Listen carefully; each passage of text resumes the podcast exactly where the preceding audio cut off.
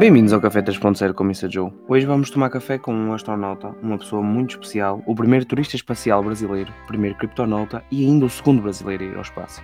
Esta oportunidade surgiu através da compra de 3 NFTs no valor de 12 mil reais, ou seja, mais ou menos 2.317 euros, e o consequente sorteio da viagem. Chegou a nossa altura para tomarmos um café com o Vitor Espanha e conhecermos alguém que ficará para a história para sempre.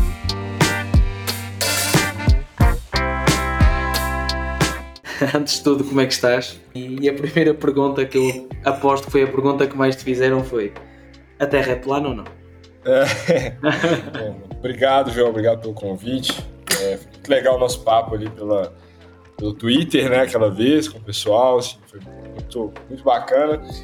É, obrigado por estar tá, tá dando essa oportunidade de compartilhar mais uma vez, né? Muito importante isso, seu trabalho. Parabéns por isso.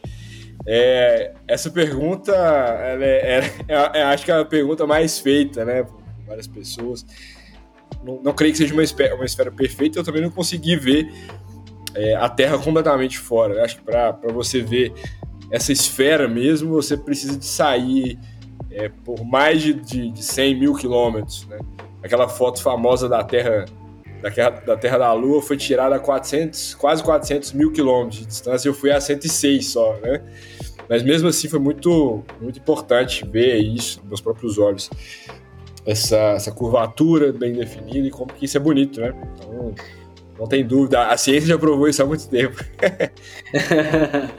tu és, a tua profissão, engenheiro civil, não é? Isso, Nada a ver com, uh, com astronauta assim, para as pessoas que ainda não te conhecem, eu já tive o prazer de, de analisar muitas coisas sobre ti, mas uma pessoa pensa, astronauta é aquele sonho de qualquer criança, é aquela coisa assim inatingível. Como é que uhum. foi lidar com este sonho que não era o teu? Eu acho que, assim, não que não, não fosse o meu sonho, né? É, eu falei isso em algumas entrevistas, que eu acho que toda criança, toda criança principalmente por ter muita curiosidade do desconhecido, né? Olha para o céu e vê foguete na televisão, vê nos desenhos, vê estrelas, vê os planetas, começa a estudar isso na escola. Toda criança tem uma curiosidade e quer ser astronauta. Acho que não existe uma criança que não, queira explorar o espaço, né? E eu, como qualquer criança dessa, já tive o sonho já de, de ver a Terra de cima. É, quando meus pais me levavam em observatórios, eu ficava sempre sempre chamava, me chamava muita atenção. É, agora, principalmente aqui no Brasil, né, não sei se é um contexto parecido com os seus em Portugal, é, aqui é muito difícil, né? Assim, o programa espacial ele é, infelizmente, muito fraco ainda comparado a outros países, como os Estados Unidos, a China e até outros países, né? Outros países que, que são emergentes. Então, como no Brasil não, não existia, e né, não existe, não existia essa possibilidade de ver um foguete de perto, eu acho que eu fui para uma, uma carreira um pouco mais, mais factível, né? uma carreira um pouco mais, mais óbvia e lógica, né? Então, eu fui para mais, caminho mais seguro, digamos assim. É, só que eu acho que quando, a partir do momento que eu ganhei esse sorteio, foi uma, uma resposta, assim, para mim foi como se fosse uma resposta de Deus mesmo, que era uma oportunidade que ele estava me dando para explorar de novo isso, né? E que a gente não deve limitar os nossos sonhos, né? Mas correr atrás desses sonhos, entendeu? E a forma como tu encaras isso é o que faz a diferença. Porque, por exemplo, eu, eu já estive a ver várias, como é que eu ia dizer assim, entrevistas tuas e eu percebi muitas vezes que foi por isso que eu te fiz essa pergunta dessa maneira. Eu percebi muitas vezes que, que tu dizias sim, eu, eu gostava, eu ia, eu ia aqui, ali, eu gostava, mas nunca foi uma coisa, assim como aqui onde eu vivo é a mesma coisa. Uh, isso parece algo inalcançável e isso é algo uh, muito um, quase impossível, vamos dizer assim, para uma criança pensar nisso. Mas eu agora até gostava de, de dificultar aqui um bocado a entrevista e perguntar-te assim uma coisa. Qual era a palavra que usarias para descrever esta experiência? Eu vou, eu vou usar a palavra paradoxal, tá? Indescritível. Não tem como. A, a palavra para descrever é que não existe uma palavra para descrever, você tá me entendendo? É, é difícil. É, é, justamente porque, pelo menos para mim, é, extrapola assim, a, a, as medidas que eu tenho para comparar, sabe? Assim, eu te falo por, por vários sentidos. Primeiro, é, primeiro a, a improbabilidade de eu estar nessa, nessa missão né, da Blue Origin. Além da improbabilidade, o privilégio que eu tive de estar com pessoas extremamente relevantes, né, vários, vários empresários que estavam comigo na tripulação. Conheci o Charlie Duke, né, que foi um dos homens da, da que foram à Lua. O décimo homem a pisar a Lua, não é? Exato, na Apollo 16. E, ele, e esse, ontem eu estava até com meu pai em casa, e a gente, né, é, revisitando alguma, algumas memórias aí, já, já é, fizeram cinco meses, né, dessa, dessa viagem. E eu falei, pai, você tem noção que o Charlie Duke, que, que, que tava com o Neil Armstrong no rádio, ele me mandou uma mensagem também no mesmo no rádio, né? Então, assim, o cara que, que falou com o homem na, em 1969 falou comigo também. Isso é muito emocionante, né? E também, assim, um outro, uma outra, um outro ponto, né? Quando você é, entra num foguete você experimenta a microgravidade e é uma coisa que não tem comparação, né? Não tem uma coisa que. Ah, sabe quando você estava na piscina é, e sentiu isso? É, é, é, um pouco parecido. Não, não tem nada que pare, pareça com a sensação de microgravidade, de experimentar isso em 0G. Então, assim, é realmente indescritível. Não tem uma. É, é, e isso, de certa forma, João, é um pouco frustrante às vezes. Porque eu tento comunicar para as pessoas, eu, que, eu quero eu tento transmitir para as pessoas o que, que foi essa experiência e eu não consigo descrever com palavras, né? Então a melhor palavra para descrever é essa, é indescritível. Né? Sem, eh, sem dúvida que, que deve ter sido uma experiência assim. Também é algo difícil de retratar, porque, como nós já dissemos no, no início, é algo que aconteceu a muitas poucas pessoas, que, que nós não podemos retratar com, com simples palavras esse, esse acontecimento. Eu agora gostaria também de falar um bocadinho mais sobre, sobre a reação das pessoas quando tu chegaste da tua missão e como é que isso mudou a tua vida. A nível social, claro, porque isso mudou, não é? Tu, tu passaste a ser, a ser conhecido, mas também a nível eh, de trabalho, a nível empresarial. Como é que foi esta mudança? É uma, uma mudança assim bastante, bastante tensa. Eu acho que a palavra é essa foi tudo muito rápido, né? Então, assim, do processo, desde que eu comprei meu, investi no NFT até ser sorteado, foi uma semana, né? É, até o voo mesmo, até estar no Texas, foram três semanas. Então foi, foi tudo muito rápido. Então não, não tive a, a, a, possibilidade de programar isso, né? Eu vejo, por exemplo, é, eu não sei se em Portugal é, vocês têm é, reality shows é, relevantes como Big Brother Brasil aqui no Brasil, mas aqui no Brasil, esse tipo de reality show, eles projetam muito a carreira das pessoas e acaba sendo um divisor né, de, na, na, carreira dessas pessoas. Só que quando a pessoa aplica para um reality show como esse, e até o momento que ela sai, ela tem um, um tempo para programar né, tanto a carreira, a profissão, ou o que, que vai, vai desdobrar depois dessa, dessa evidência, né? Então, só que eu não tive essa, essa, essa possibilidade. Aqui no Brasil foi uma notícia é, bastante legal para as pessoas, porque o último, o, o, último e único astronauta que nós tivemos aqui que foi ao espaço foi o Marcos Pontes, que foi em 2006, né? Então, 18 anos depois, eu tive então esse privilégio de ir ninguém esperava então que um brasileiro fosse ao espaço, muito mais eu, né? Então foi uma notícia muito muito legal, porque as pessoas elas elas se identificaram comigo de certa forma, né? Por é, não ser da área, é, por já ter sonhado com isso de repente, então alguém vai e parece que, que agora é possível. Então assim foi uma, uma, uma, uma notícia que repercutiu bastante e é, lidar com isso na, na, minha, na, empresa que eu trabalhava foi muito difícil. Né? Então eu, eu, eu tava já para tirar férias da, da, do meu trabalho. É, alguns dias depois eu antecipei então essas férias para poder pensar um pouco melhor o que, que ia acontecer depois disso, né? E, e depois que eu voltei então da, do espaço, eu, eu entendi que eu tinha eu tinha três opções, né? A primeira seria é, ignorar tudo que aconteceu e voltar para o meu trabalho como nada tivesse acontecido. É, a segunda seria eu investir, talvez, é, em uma carreira mais, é, mais digital, assim, de, de, influência, que também não é muito meu perfil.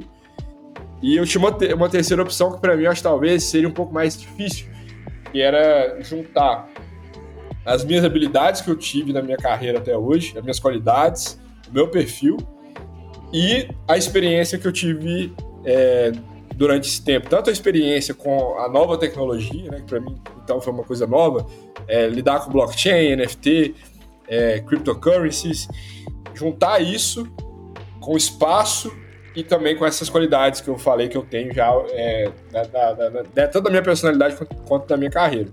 Então eu entendi que o mais, que o ideal seria isso, porém isso, isso é um pouco mais difícil, porque é, talvez para você desenvolver um projeto relevante e entender um pouco desse cenário que, que é novo, que não para mim, exige um pouco mais de estudo, é um pouco um, um pra, tem, você você precisa de passar por um prazo, um processo um pouco maior. Então isso acaba sendo um pouco complexo, né? Um pouco mais complexo do que eu simplesmente voltar para quando tivesse nada acontecendo ou, sei lá, virasse um influencer digital. É, então eu escolhi pelo, pelo caminho que eu entendo que, que, que deixa um legado maior para as pessoas. É que as pessoas olhem para mim e vejam um processo, as pessoas olhem para mim é, e vejam que, que, que, não, não basta você vender uma imagem, você precisa de vender um projeto, projeto robusto por trás, né? Então, acho que eu apontei minha, minha carreira para isso agora, sabe? Tu podias ir pelo caminho mais fácil, né? que a meu entender era vender a tua imagem porque posto ao espaço, mas tu decidiste fazer de uma maneira diferente e usaste a palavra legado. Eu, eu adoro essa palavra pessoalmente adoro essa palavra e gosto muito de, de falar que eu que uma das coisas que me deixaria mais orgulhoso era deixar um legado. O que é que é para ti a palavra legado? Cara, acho que legado, para mim, assim, quando eu penso em legado, eu penso em, em uma mensagem consistente, uma mensagem forte, que as pessoas entendam, entendam é, e absorvam, repliquem essa mensagem através do meu exemplo. Entendeu? Então, assim, aqui no Brasil hoje, a gente vive um momento muito polarizado politicamente e a gente vive também uma, uma cultura de interesse, sabe? Então, assim, as, as pessoas trabalham pelo, pelos próprios interesses, têm dificuldade em, em, conectar com outras pessoas em prol de um objetivo em comum, né? E são seduzidas a ideologias, é, a, a ideologias que, que se que elas se tornam fanáticas por essas ideologias e não conseguem enxergar o bem comum, né? Então hoje, para mim, o legado, principalmente na, na, na, minha cultura aqui no Brasil, é de, de uma forma conectar com essas pessoas, fazer com que elas enxerguem é, o potencial que nós temos aqui no Brasil, que são pessoas inteligentes, pessoas boas, pessoas que sabem comunicar, né, que elas enxerguem esse potencial e que esse potencial possa ser convertido em bons projetos, seja na área social, seja na área empreendedora, seja na área política, enfim, independente de, de qual área que essas pessoas estejam, que elas consigam conectar a bons projetos, que esses projetos possam gerar transformação é, social. Então eu vejo assim que de fato o legado para mim hoje é uma mensagem que eu consigo passar através de um exemplo que eu vivo na minha vida e que essa mensagem ela possa ser absorvida verdadeiramente por pessoas que vão replicar e melhorar ainda mais o meu modelo. Que eu não seja sempre, o centro desse, dessa mensagem, mas que eu seja um comunicador dessa mensagem. Né? Então, legado para mim hoje é isso. Claro que senão também terias usado, por exemplo, o caminho de ser um influencer digital e, e não o caminho um, mais difícil que seria deixar um projeto, mostrar a tua ideia, podias patrocinar, como falámos, só a tua imagem e isso, e isso bastaria pelo aquilo por aquilo que tu fizeste, que para mim continua a ser um dos maiores feitos que eu vi uh, nos últimos anos da língua portuguesa. Outra pergunta que eu gostava muito de fazer em relação a isso é a tua família, ok?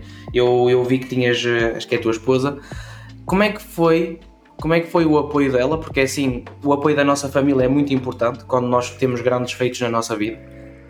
Como é que foi o apoio dela? Como é que está a ser a reação dela depois disto tudo? Como é que está a ser esta parte assim mais familiar? Legal. É, assim, ela, ela no primeiro momento, quando, quando surgiu a notícia, acho que todos ficaram um pouco é, um pouco apreensivos, né? Assim, porque é, muito por conta da, da, da falta de conhecimento do que, que do que, que são esses, é, esses novos programas espaciais, né? principalmente quando a gente olha para Blue Origin e SpaceX. Né? É uma revolução que, que o Jeff Bezos e o Elon Musk têm feito. Né?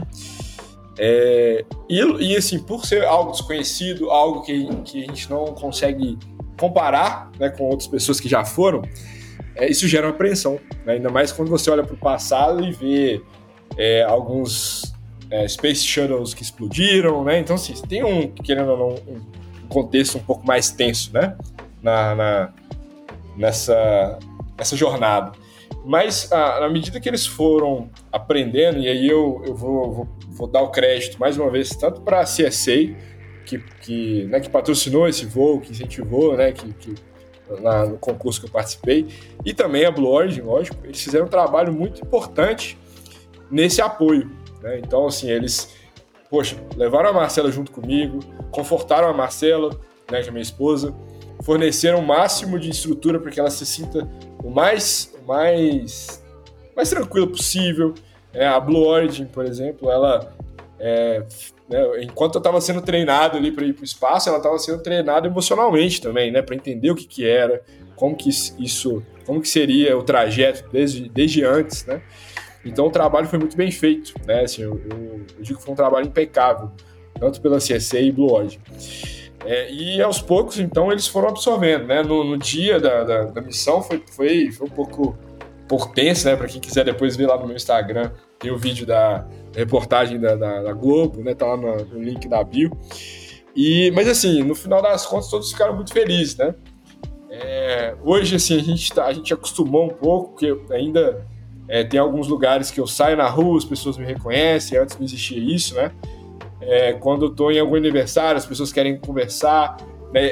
muitas vezes as perguntas são as mesmas, né? Mas assim, eu tenho só que, que honrar aí, né, minha esposa, minha família, por me dar muito apoio nisso. E ter paciência também, né? De, de esperar eu tirar uma foto de alguma, alguma pessoa. Então, assim, eu tenho só que agradecer pela minha família. Exatamente. Tipo, pegando até nisso que tu estás a dizer, das perguntas, das mesmas perguntas e assim, porque assim, eu já tive a oportunidade, e as pessoas também podem assistir no Twitter Space, eu já tive a oportunidade de entrevistar o Vitor, mas eu desta vez queria, queria perceber um pouco mais, queria ir mais, mais fundo e tentar entender, porque hum, às vezes estas perguntas, todos, todos, todos, todos, todos os dias, ou quando vem na rua e assim, às vezes uma pessoa, não é que fique cansado, mas tipo, já chega, eu quero falar sobre outras coisas, eu quero, eu quero mostrar o meu projeto, eu quero fazer o que é que está, por, o que é que está para a frente, eu quero. Uh, mas tu também gostas de falar certamente sobre outras coisas e também pensar no que é que está à frente. E eu agora até, para nós sairmos um pouco deste, deste, deste tema, tu achas que as criptomoedas, também isto dos NFTs, da tokenização, vão ser algum dia adotadas e quando é que que vai ser feita? Bom, legal essa sua, sua pergunta, porque o mercado mudou muito nesses últimos três meses, né? Na verdade, nos últimos cinco meses, a gente tem caído um pouco as criptos, né? É, eu acho que isso vai depender muito da adoção de, de grandes negócios, isso, sabe? É, por que, que eu falo isso? Porque, infelizmente, a gente tem visto muitos esquemas né, no mercado. Então, assim, isso, isso mancha, é, infelizmente, a tecnologia. Porque, no final das contas, NFTs e cripto é uma tecnologia muito inteligente, né? De descentralização. Então é extremamente importante que a gente adote esse conceito. Mas, é, para que aconteça, eu acho que tem que ter uma adoção de grandes negócios nisso, em torno disso. Eu vi que Adidas, Nike começaram a movimentar nisso, mas ainda não tem uma, uma adoção em massa. E aí, infelizmente, vai ter muito golpe no meio disso, né? Pegando, pegando um pouco da, da, do preço da cripto caindo e também muitos golpes no meio, você acaba que você perde a credibilidade do conceito, que é muito, muito inteligente. Então, eu acho que sim, tem que ter uma, uma reeducação, talvez, de pessoas, pessoas boas no mercado, somado a grandes negócios que têm credibilidade de mercado, para que isso possa, de fato, estabelecer, né? Essa é a minha opinião. Porque, assim, é a, a, a, a tecnologia é inegável, né? É extremamente benéfico para todo mundo. Então, eu penso que nessa lógica, nesse caminho, pode ser bem, é, bem adotado. esse, esse conceito de Web3 na forma popular, sabe? Sem dúvida. Por exemplo, tu que, que ganhaste isto tudo através de teres comprado um NFT, né? O que é que achas que trazer uma utilidade dos NFTs para o mundo real pode fazer e se as pessoas, as pessoas que têm esses projetos, que fazem esses projetos, devem continuar a fazer isso com mais frequência? Olha, eu acho que quem vai ganhar nessa corrida aí da cripto e NFTs é quem, é quem trouxer mais benefícios concretos no mundo real hoje, sabe? Porque, assim, é, é muito difícil das pessoas enxergarem benefícios, por exemplo, em metaverso. As pessoas não entendem ainda muito o que, é o metaverso. Então, eu acho que precisa ser feita uma transição. E para ser feita a transição, as pessoas têm que enxergar é, esse, esses ganhos de fato na vida real. Né? Você pega, por exemplo, a internet, Web 1, né? Web 2, você tem ganhos realmente expressivos na, na, na, vida das pessoas. Então, por exemplo, você tem o WhatsApp, aqui no Brasil é muito comum, e substituiu a mensagem de texto. Então, é a tecnologia da internet otimizando um conceito que antes não era tão funcional. Hoje, você facilita, então, a vida das pessoas. Então, a partir do momento que as pessoas começarem a usar a internet, é, Web3, usar é, blockchain, usar é, cripto para as transações sem sentirem que estão usando de uma tecnologia, aí sim eu acho que a tecnologia vai estar tá cumprindo um papel é, de sucesso. Entendeu? Então eu acho que é, tem que existir uma transição até a gente estar tá 100% imerso no mundo virtual, que eu acho que é a tendência de futuro. Mas para a gente chegar nesse futuro, as pessoas têm que agregar valores reais. Foi por isso que eu comprei, inclusive, o NFT da, da CSA, porque é, uma coisa é, por exemplo, eu comprar um NFT que me dá direito de participar de um sorteio de um, uma, um voo espacial no metaverso. Isso é legal, mas não é tão legal ainda quanto você entrar no foguete e ir para o espaço de verdade. Né?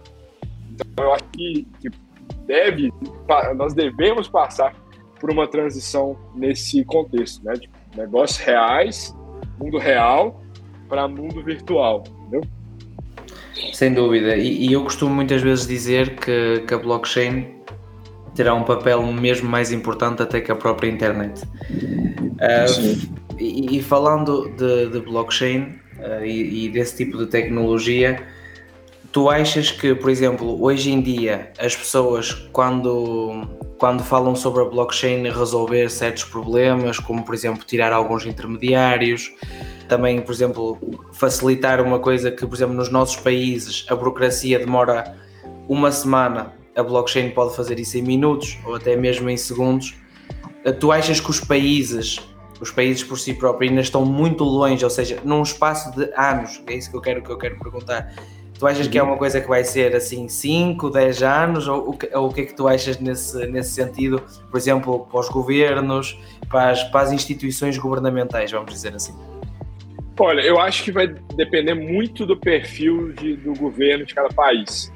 Porque assim, eu vejo a adoção de, de cripto é, em transações reais é, muito em função do modelo, se for uma economia um pouco mais liberal. Então, quando você tem um, um governo, né, igual, por exemplo, no caso do Brasil, que está virando agora novamente um governo mais de esquerda, é, com o Estado um pouco mais forte, né, e, e você tem pouco ou menos espaço né, para empreendedorismo e empresas privadas, eu acho que você tem uma adoção um pouco mais complexa porque você sempre vai ter é, uma, uma evidência da moeda local e alguns projetos combatendo e regulamentando é, essas adoções de novas tecnologias, né? Então, eu vejo, por exemplo, uma aplicação de blockchain muito inteligente, um cenário especulativo.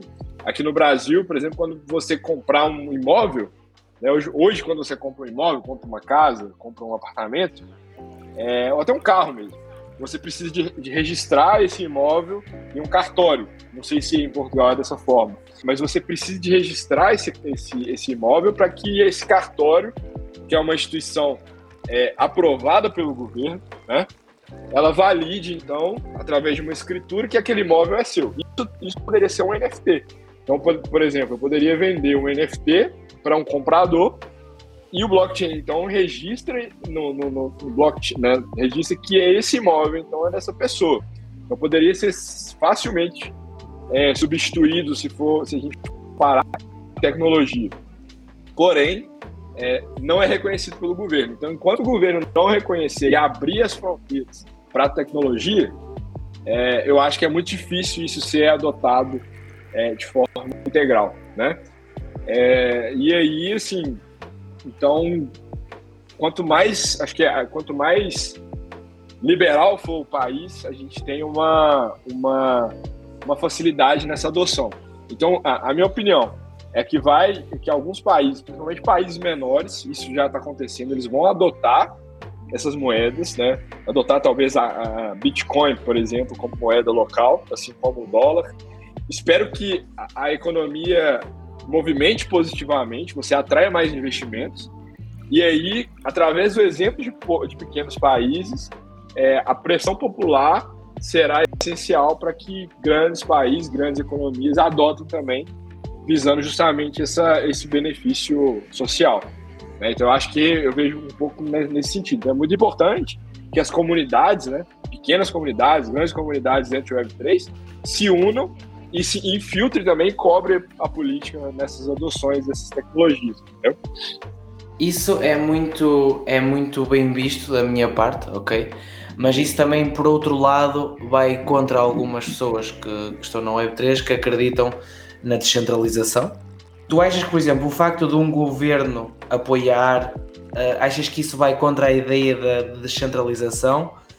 Ou até, por exemplo, muitas vezes as pessoas falam que quando as empresas, as grandes empresas como Google, Facebook, nesse caso o Meta, adotarem este tipo de tecnologias, vai-se perder a descentralização. O que é que tu achas sobre isso e qual é que é a tua opinião sobre esse assunto? Então, eu acho que depende. Né? Depende do nível de. Assim, acho que são dois conceitos não necessariamente devem andar juntos, que é a democratização, ou seja, você tem uma massa popular utilizando a tecnologia e você tem a descentralização, né? Então, assim, o que, que eu acho que, pelo menos para mim, é o mundo ideal? Seria o governo não combater a descentralização. Entendeu? Se eu utilizo, vou dar um exemplo clássico aqui, eu posso vender um serviço para a Google, por exemplo. Né? Então, eu estou vendendo aqui uma consultoria para a Google e estou recebendo em Bitcoin. Muito bom. O governo não tem nada a ver com isso. Então, enquanto eu estiver transacionando em Bitcoin, eu estou prestando serviço e estou recebendo o salário em Bitcoin. Só que uma, alguma hora, como eu moro no Brasil hoje, eu vou ter que sacar esse dinheiro. Entendeu? Eu vou ter que sacar. Então eu vou precisar de uma exchange para sacar esse dinheiro. E para eu fazer isso, para eu sacar, eu vou precisar de pagar imposto. E é aí que o governo entra, entendeu? Então se o governo pesar muito nessa questão, é, é um problema para mim, entendeu? Então não vale a pena, talvez, eu, eu transicionar em Bitcoin. Porque eu preciso comprar o leite na padaria, eu preciso comprar um pão. E eu não consigo comprar um pão na padaria, porque a padaria tem um, um registro federal aqui que ela, ela é impedida né, legalmente de operar, por exemplo, Bitcoin.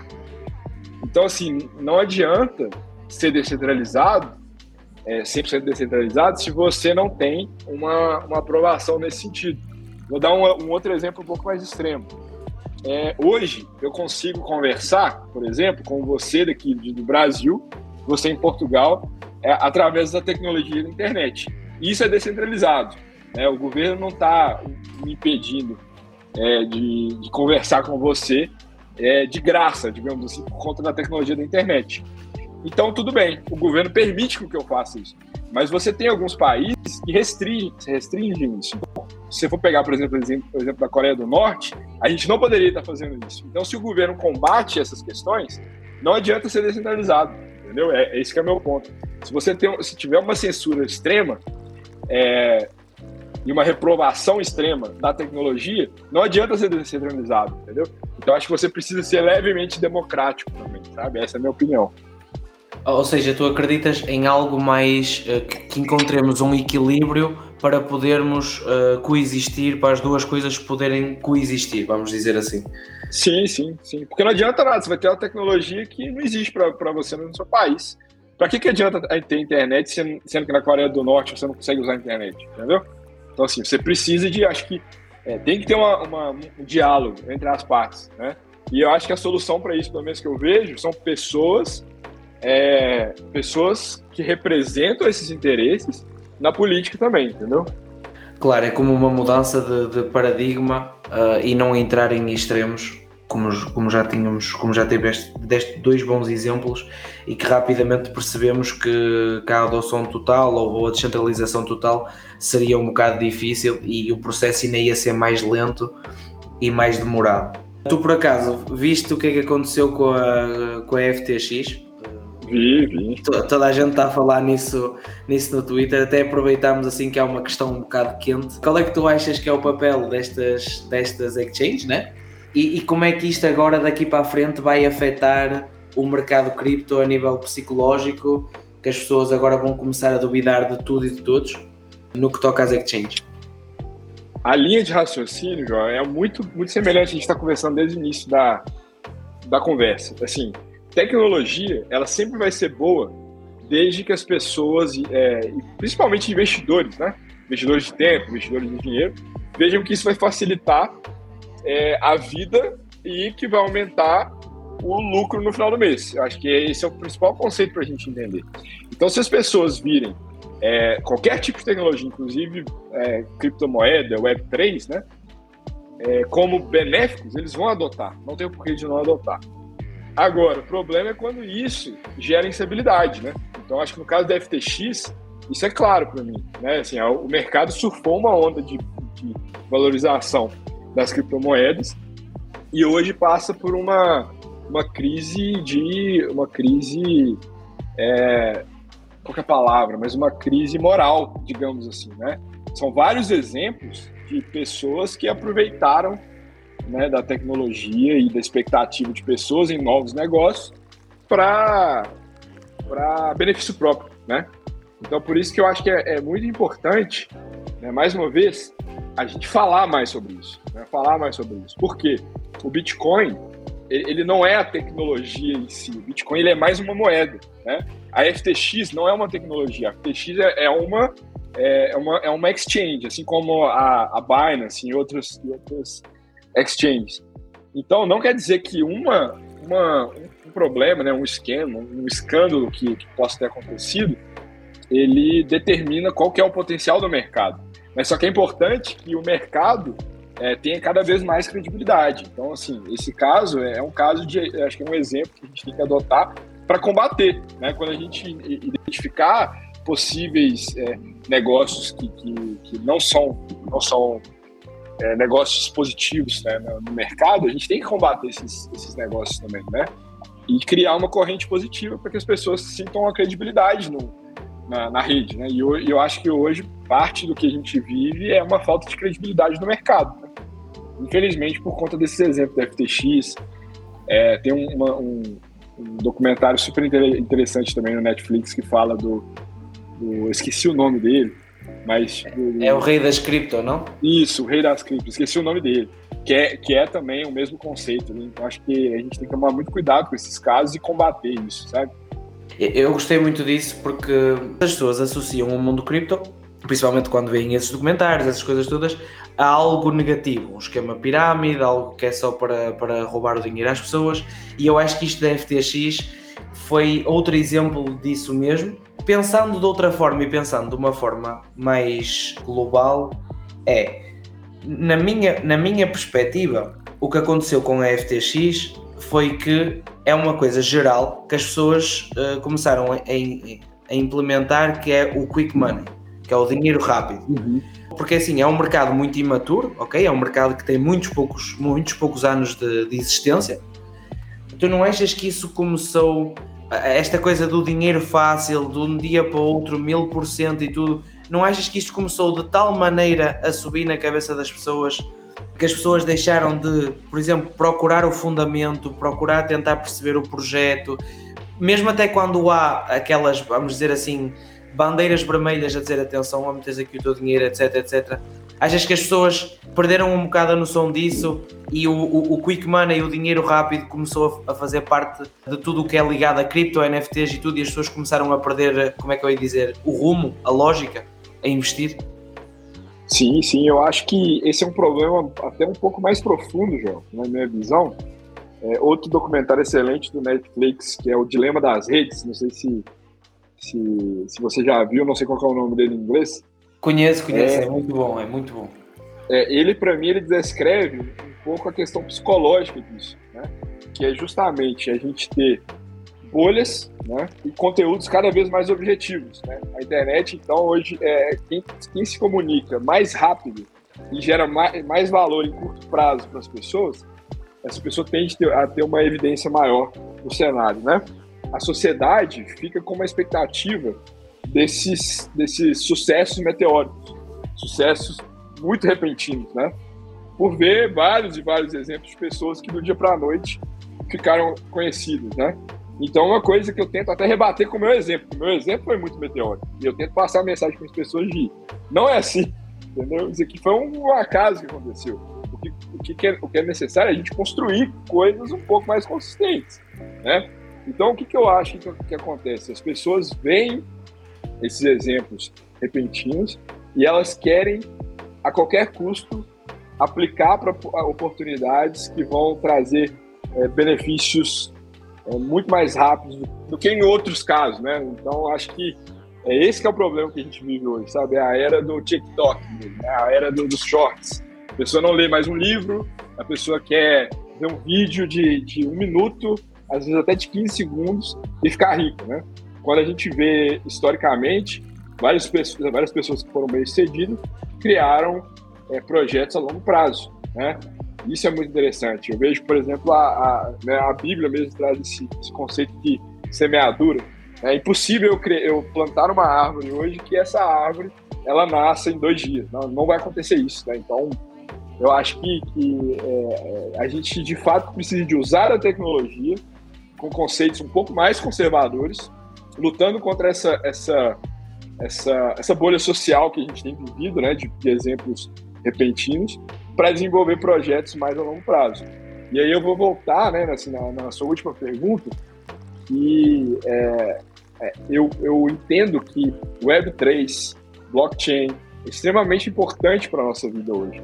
E a gente não deve combater o blockchain.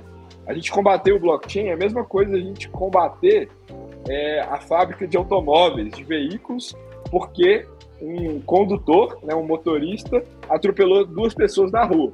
Né? É, então, assim, é, é, nesse exemplo, né, a pessoa ela estava com algum problema mental, matou duas pessoas e a gente querer culpar o carro disso. Na verdade, é quem manipula, né, pra, é quem conduz esse veículo. Né? Então, a, a Web3, para mim, ela é, é o mesmo conceito. Ela é um veículo para que a gente possa escalar nossos negócios, escalar de forma inteligente e, também de forma mais rápida, lógico, mas exige de, de quem está conduzindo muita sabedoria por trás. Sem dúvida, eu, eu, eu, adorei a tua resposta, porque eu penso assim 100%, porque eu acho que foi, foi criada quando nós ligamos o YouTube, foi ligada àqueles vídeos sensacionalistas que uh, ter Ferraris, ter, ter isto e aquilo é tudo muito fácil, é tudo de um dia, do dia para a noite. Uh, e acho que isso é um problema que as nossas futuras gerações vão continuar a passar, porque cada vez está mais evidente, e eu também cada vez noto mais neste mundo Web3, que por exemplo, aquele vídeo que diz quando é que a Shiba Inu vai chegar a um euro, tem mais visualizações do que aquele vídeo que explica como é que é a blockchain e qual é são os benefícios da blockchain na nossa vida. Eu também, agora até aqui, pegando num gancho que tu falaste, que é nada é ao caso qual é que é a tua opinião sobre a sorte? Porque, por exemplo, muitas pessoas podem dizer ah, o Vitor teve sorte, ganhou esta viagem ao espaço através de um NFT. Qual é que é a tua opinião sobre a sorte? O que é que, que, é que tu achas da sorte? Olha, eu acho que a sorte é um cavalo selado, né, com a cela em cima, passando correndo do seu lado. Você pode olhar esse cavalo passando correndo e nunca mais ver o cavalo, ou você pode pular nesse cavalo e e aproveitar que ele já já está selado. Eu não sei se essa palavra selado faz sentido para vocês aí em Portugal. Faz, faz, é, faz. faz. sentido, né? Então eu acho que é, é, é, isso é a sorte. Muito se, se discute a sorte, mas poucas pessoas se posicionam é, em, em, lugares que acontecem a sorte, né? Eu acho que é isso, por exemplo. É, eu, eu, passei por um sorteio. Né? O sorteio, logicamente, é sorte. Né? Mas eu tive que me expor a esse sorteio, eu tive que investir em NFTs que me, me deram a condição de participar da sorte. Poucas pessoas têm é, entendido esse, esse movimento de mercado, poucas pessoas têm estudado poucas pessoas têm conversado com outras pessoas, dialogado, é, e poucas pessoas entendem isso. Então eu acho que essas pessoas nunca terão sorte, tá entendendo? É, eu acho então que a gente tem que posicionar melhor, né? Porque a sorte nada mais é do que você estar no lugar certo na hora certa, né? E para que você esteja no lugar certo na hora certa, você precisa de entender essas movimentações, né? Então, é, eu, eu, imagino que isso é sorte, né? E eu, eu penso muito em propósito também, sabe? Assim, eu não consigo, pelo menos na minha vida, né? É, eu não consigo separar é, propósito e fé disso, sabe? Eu sou um cara muito, com muita fé, assim. Eu acredito muito na tecnologia, mas eu acredito muito que, que Deus tem um propósito para todas as coisas, né? Isso sempre foi um, um valor para mim. Né? Lógico que isso aí é individual, mas eu acredito muito nesse propósito, né? Eu não acho que foi, foi por acaso. E, enfim, então eu acho que existem algumas variáveis aí para ser considerado sorte, sabe? Sem dúvida, sorte é uma palavra, eu até nem gosto muito de falar sobre isso porque acho que sorte, por muitos motivos, somos nós que a fazemos, porque também temos que estar preparados para ter, para ter sorte, vamos dizer assim. Eu, eu até gostei, gostei de várias coisas, quero, quero, quero até salientar outra coisa que é, há muitas pessoas que acreditam que a sorte só acontece aos outros. Mas eu acho que o conselho é esse, assim, as pessoas precisam se posicionar sabe? Eu vou dar um exemplo, é, não um exemplo, vou usar uma outra analogia de um atacante é, no futebol, aqui no Brasil é muito popular, né, o futebol, é, Cristiano Ronaldo, né? O Cristiano Ronaldo acho que é o melhor exemplo e é o, é o exemplo de vocês aí, né? Para mim é um dos caras mais incríveis assim de performance no mundo, na história. Cristiano Ronaldo, ele é considerado por muitos menos habilidoso, por exemplo, que o Messi. E por muito tempo ele, ele disputou e ganhou em muito mais num alto nível é, os prêmios de bola de ouro.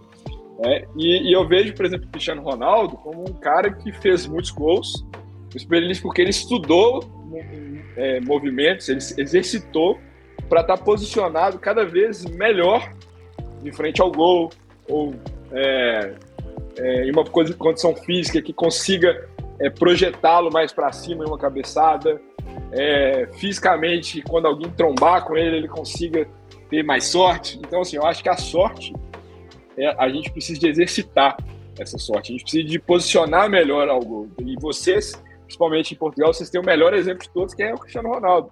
É uma máquina esse cara. É uma máquina que não tem habilidade como vários, para mim, como o Messi, como o Neymar mesmo do Brasil, mas que a performance dele é, é muito superior, por exemplo, do Neymar, entendeu?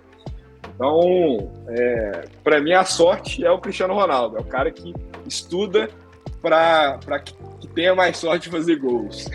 Eu, eu por acaso, até, era a próxima pergunta que eu tinha, que eu tinha fazer, é, porque é, é uma coisa que muitas vezes deixa-me assim, a resposta de algumas pessoas deixa-me assim um bocado, de uma forma, são um bocado contraditórias as respostas, e é, tu acreditas no talento? Tu acreditas que o talento Uh, por exemplo, aquela pessoa que nasce com aquele talento, ela, pronto, até pode ser boa naquilo, como tu deste agora o exemplo dos jogadores, podem ser, mas tu achas que, por exemplo, o talento é tudo, ou tu acreditas que a pessoa pode ter muito talento, mas se ela não tiver trabalho, se ela não tiver uh, trabalho árduo, vamos dizer assim, achas que ela nunca chegará a lado nenhum e pelo contrário, aquelas pessoas que até nem têm talento, mas trabalham muito, como tu deste o exemplo do Cristiano Ronaldo, sobre, o, sobre, sobre aquilo que elas querem ser bom, que elas vão sempre conseguir? Ou, ou qual é que é a tua opinião sobre do talento?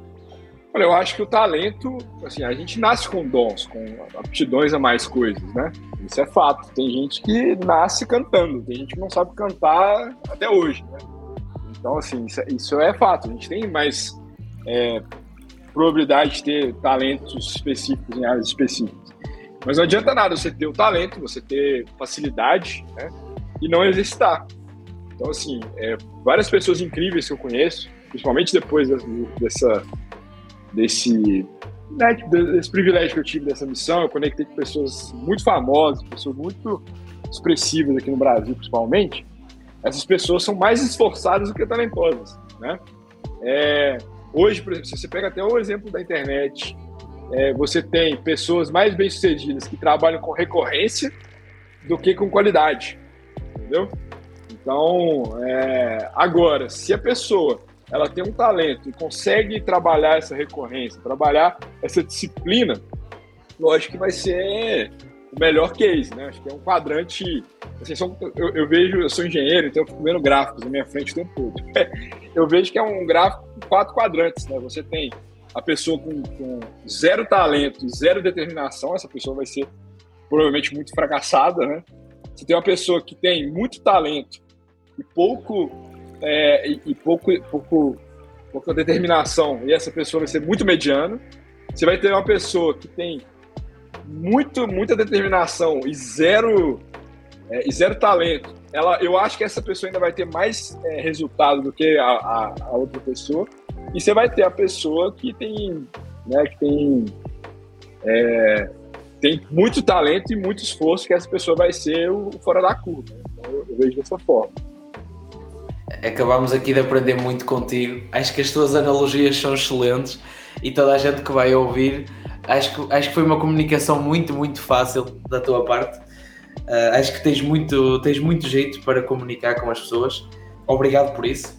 Não, e, eu, e, e, eu agora, para, para, para terminar, queria te fazer a última pergunta e gostava de saber se tu já podes partilhar um bocadinho connosco, porque isto agora está tá a ser tudo muito recente, foi as coisas aconteceram assim todas.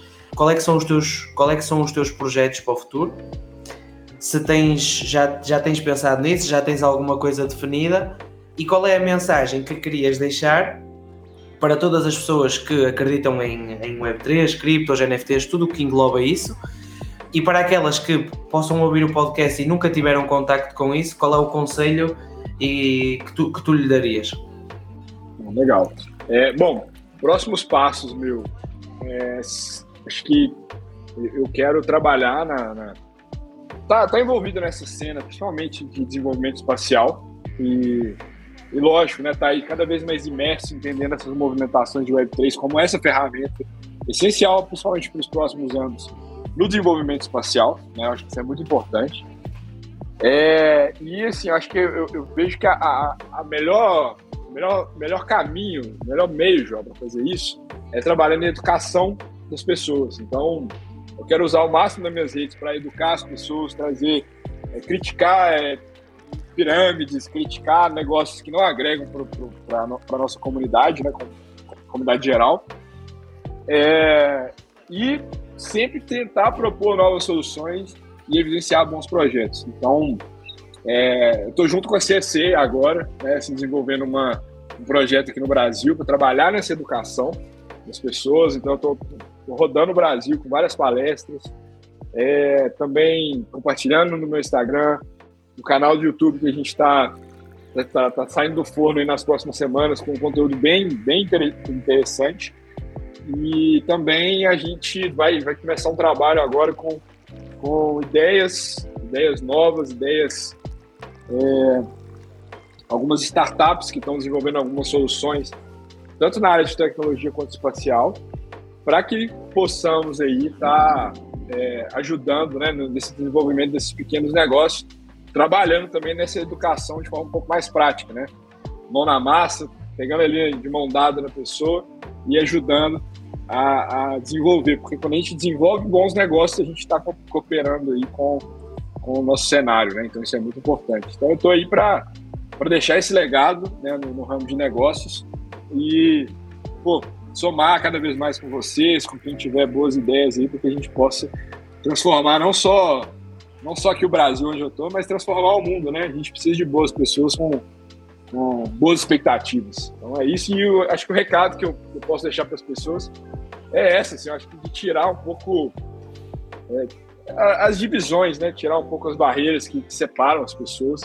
Aqui no Brasil nós temos muita competição desleal né, com as coisas. E não sei se é o cenário aí, mas assim, acho que a, a gente precisa de muito mais união. E quando a gente une em prol de um objetivo, todo mundo ganha, né? Eu prefiro é, ganhar, mais uma analogia para fechar. Eu prefiro ganhar é, 20% de 100, tá? Assim, eu ganhar uma fatia de, de, de 100 do que eu ganhar do que 100% de 20, né? Ao contrário. Então eu eu prefiro que todo mundo ganhe e eu ganhe pouco que eu vou ganhar muito no final das contas do que eu ganhe muito e as pessoas ganhem pouco, né? Então acho que a gente precisa realmente de somar forças aí para que bons projetos saiam em torno disso, né?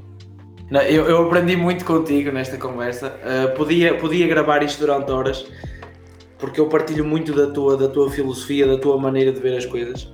Eu fico tão feliz de ter conhecido, da Web3 ter-me dado a oportunidade de conhecer pessoas fantásticas, pessoas que conseguiram feitos que vão ficar para sempre na história. Eu fico muito feliz mesmo de te ter conhecido, de ter a oportunidade de falar contigo, de mostrar ao mundo pessoas visionárias, como tu, posso chamar-lhe mesmo assim. Obrigado por seres um exemplo, obrigado pelo aquilo que tens feito por todos nós, obrigado por levar a língua portuguesa para outro patamar e do fundo do coração, não deixes de fazer o que tu fazes, continua a educar o Brasil fora, continua a educar o mundo e mais uma vez, obrigado, obrigado pela tua participação e do fundo do coração nunca pares, mesmo que às vezes as coisas pareçam difíceis, mas deixa o teu dom, a tua, a tua comunicação passar para as pessoas. Muito obrigado mesmo, Victor. Cara, agradeço muito pelas palavras. São, são palavras necessárias, né? É, nesse, nesse mundo que muitas pessoas colocam peso né, na, na, nos projetos e, e ficam nessa competição que eu falei antes. É muito positivo, muito legal ouvir isso de você e desejo mesmo. aí conte comigo, você sabe disso. E vamos construindo essa corrente positiva aí. Em breve estarei em Portugal. Encontraremos pessoalmente.